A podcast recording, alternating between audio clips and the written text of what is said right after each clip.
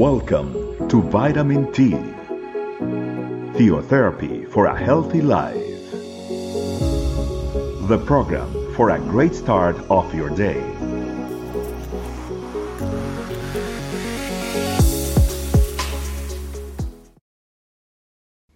Hi, family. Welcome to another Christmas Vitamin T. It's great to have you once more here. And today we are going to be studying a great promise written in Isaiah chapter 9, verse 6. I have titled this meditation Christmas is the Gospel. The verse I am studying will be out of the New Living Translation. It says as follows For a child is born to us, a son is given to us. The government was, will rest on his shoulders, and he will be called Wonderful Counselor, Mighty God, Everlasting Father, Prince of Peace. Let's review what this wonderful promise has for us. The very, very, very first portion of this verse says, For a child was born to us. Something that happened many years ago, and the reason for which we celebrate Christmas. And if we read Luke chapter 2, verses 10 and 11, it reminds us of the announcement of the birth of our Savior in the city of David when the angels told the shepherds that the great news of joy had come. A child was born to us, fulfilling this great portion of the promise. Then, as we continue to read in this verse, says a, a son is given to us. Immediately when I read that, I thought of John 3:16. For God so loved the world that he gave his only begotten son. Our Father gave his only son that whoever would believe in him would not perish but have everlasting life, fulfilling therefore that we would have a son that come would come to give us a life, to give us eternity, to live a life among us.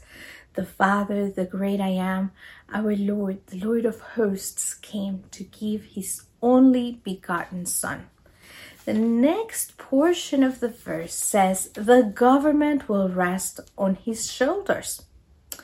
The book of Revelations, chapter 11, verse 15, gives us the promise that says as follows then the seventh angel sound, the seventh angel sounded, and there were loud voices in heaven saying, The kingdoms of this world have come, the kingdoms of our Lord and of his Christ, and he shall reign forever and ever. So the kingdoms of this world have become the kingdoms of our Lord and of his Christ. The Lord of Lords, the King of Kings, is our Lord Jesus Christ. It is a promise that is fulfilled and is to come where we will see him reign above all the powers of the world. We need to give him thanks. He is the same one yesterday, today, and forever, and his promises are always fulfilled. It's a promise that gives us hope. It's a promise that gives us excitement no matter what we see in the world today. The government will be upon his shoulders and we will see him reigning. He will be our great leader and Lord.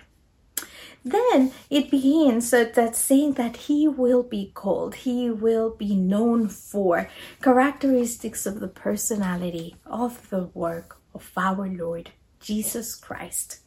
First and foremost, he was called a wonderful counselor. Colossians 2 3 speaks that in Jesus we have the secrets of wisdom and knowledge. They are hidden in Him, and in Him we can discover Him. He gave us advice when he came, and everything that he spoke are written throughout the Gospels on how we could live a life that would please the Lord. If we read John chapter 7, verse 46, it says, uh, and it was speaking about Jesus that no man had ever spoken like this man.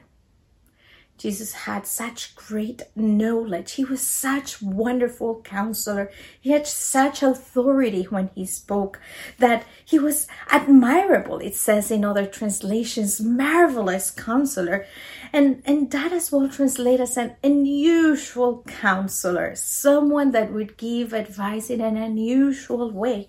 It's no one like him. He is magnificent. He's wonderful. He's holy. And the world was seeking salvation, and Jesus came to show us his way. Jesus came to counsel us on how we could live a life that pleases the Lord.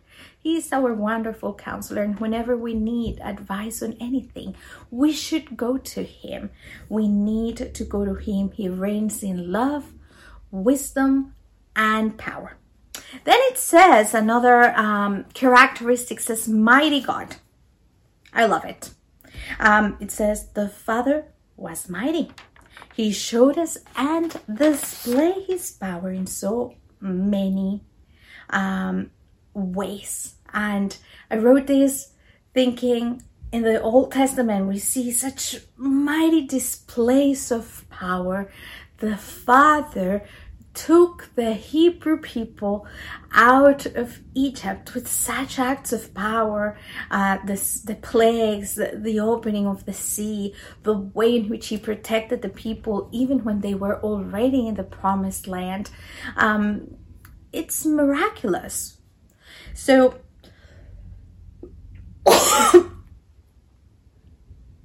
we see such wonderful acts, such wonderful power, powers and miracles. Jesus is as well our and he was mighty, mighty to die on a cross, to shed all his blood, and through his power cleanse us of all unrighteousness and resurrect, to be the first one to resurrect, the first of the resurrection, that we can as well be resurrected on the last day. Jesus himself displayed that power with love, giving it all in the cross.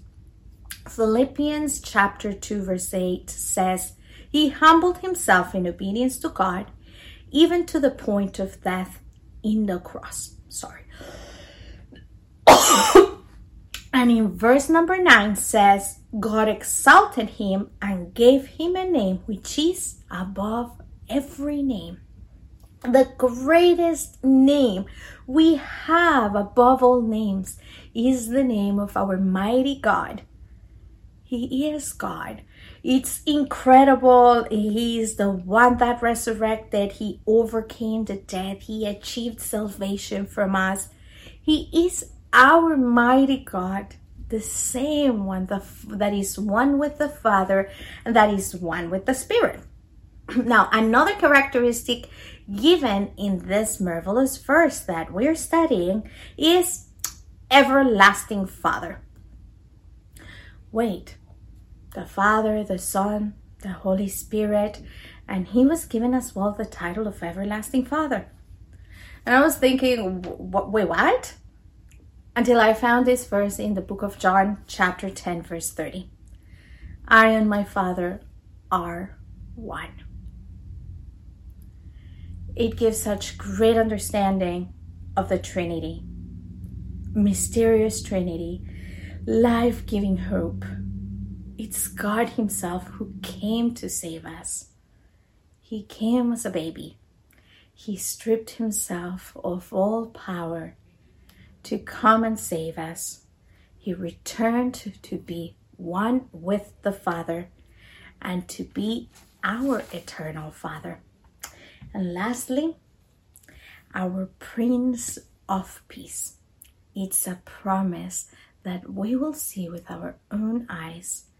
Once He has counseled us, once He has saved us with His mighty power, unite us with the eternal Father, we will live with the true leader, the King of Kings, the one that will bring true peace. Up to today, no one has reigned bringing true, true, true peace into the world. And He has achieved it. He has come as a child, bringing us well, salvation unto all of us, and promises that, that are yet to be fulfilled, and that gives us that hope to live the life that He desires for us, that He has counseled for us, that He has wanted for us, as it has been written in the Gospel, in order for us to be able to live this promise.